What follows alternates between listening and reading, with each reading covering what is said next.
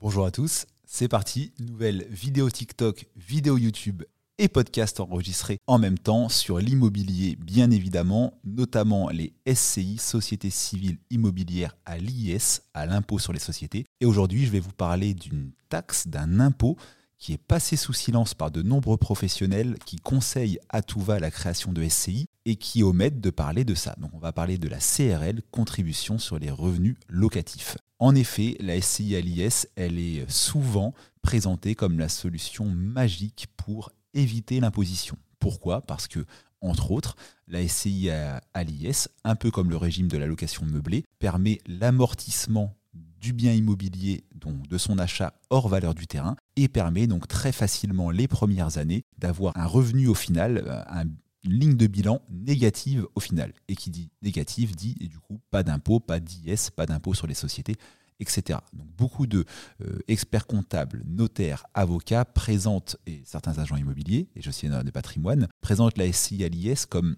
une solution magique qui a que des avantages.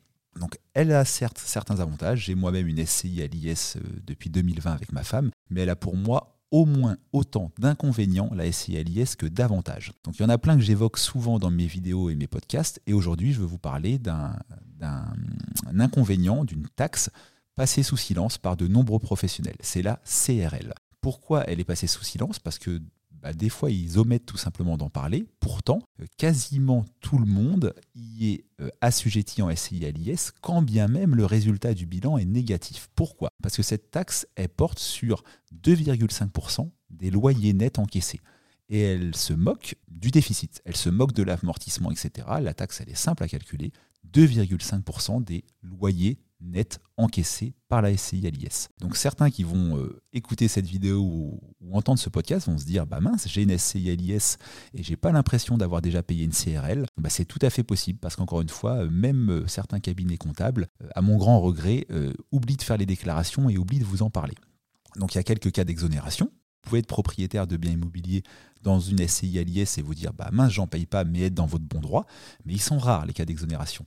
Les cas d'exonération, c'est les biens euh, qui ont moins de 15 ans. Donc si vous avez dans votre SCI à l'IS que des biens ou certains biens qui ont moins de 15 ans, des biens très récents en fait, construits très récemment, vous n'êtes pas concerné par la, CRL, mais c'est très rare. Deuxième cas de figure, si votre TVA, si votre SCI pardon, est assujetti à la TVA et que vos loyers le sont également, mais c'est quand même assez rare, vous n'êtes pas concerné par la CRL.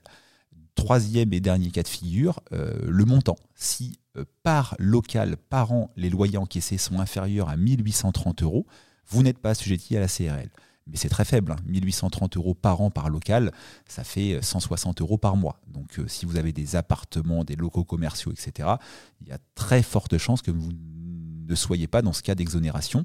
Et si, comme moi, vos biens sont anciens, votre SCI n'est pas assujetti à la TVA et que chacun de vos locaux encaisse plus de 1830 euros par an, et bah vous êtes redevable de la CRL sans même parfois le savoir. Donc petit point d'alerte, euh, si vous vous intéressez à la création d'une SCI à l'IS, sachez ça. Quand bien même votre euh, résultat sera déficitaire et qu'il n'y aura pas d'impôt sur les sociétés à payer, il y aura quand même une taxe à payer, je vais vous en parler. Et si vous avez une SCI euh, à l'IS, bah, vérifiez que votre comptable fait bien son travail et que les déclarations ont bien été faites. Je vais vous donner mon, mon exemple sur ma SCI à l'IS. J'ai deux SCI, une à l'IR, une à l'IS.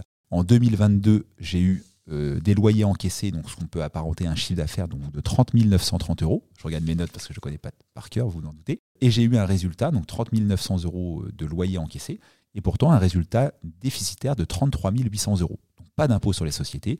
Et mon résultat déficitaire, je fais simple dans ce podcast, mais il vient notamment de travaux que j'ai réalisés et de l'amortissement du bien immobilier hors valeur du terrain.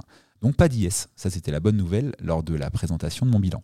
Par contre, bah oui, CRL, 2,5% des 30 930 euros, donc 773 euros de taxes à payer. C'était pour montrer euh, que la SCI à l'IS a plein d'avantages, j'en ai moi-même une, notamment des avantages quand vous avez des locaux commerciaux, parce qu'en locaux commerciaux, en, location nue, euh, enfin en déclaration de revenus fonciers, les travaux ne sont pas déductibles, etc. Donc la fiscalité peut faire mal. Mais la SCI à l'IS a plein d'autres inconvénients. La CRL, qui n'existe pas euh, en détention en nom propre. Euh, l'imposition des plus-values professionnelles, qui peut faire très mal quand le temps a commencé à passer. Euh, la prison pour le cash flow, alors qu'en nom propre, une fois qu'on a payer son imposition, bah, on fait ce qu'on veut de l'argent restant. Donc voilà, petit tuto pour vous éclairer en vidéo et en podcast aujourd'hui sur le fait que les SCI au global l'IS ont plein d'avantages, c'est vrai, mais elles ont pour moi autant d'inconvénients, voire plus que d'avantages. Le tout est de faire un choix éclairé. N'hésitez pas à poser vos questions en commentaire et abonnez-vous à mes différents réseaux sociaux pour avoir plus de contenu immobilier. Il y en a sur TikTok, les conseils en IMO de Patoche avec des lives deux fois par semaine. Il y en a sur YouTube avec la minute du propriétaire, plus de 60 vidéos déjà disponibles. Et il y en a pour finir sur les plateformes d'écoute Apple, Spotify, etc. avec les podcasts La minute du propriétaire. Ciao, bye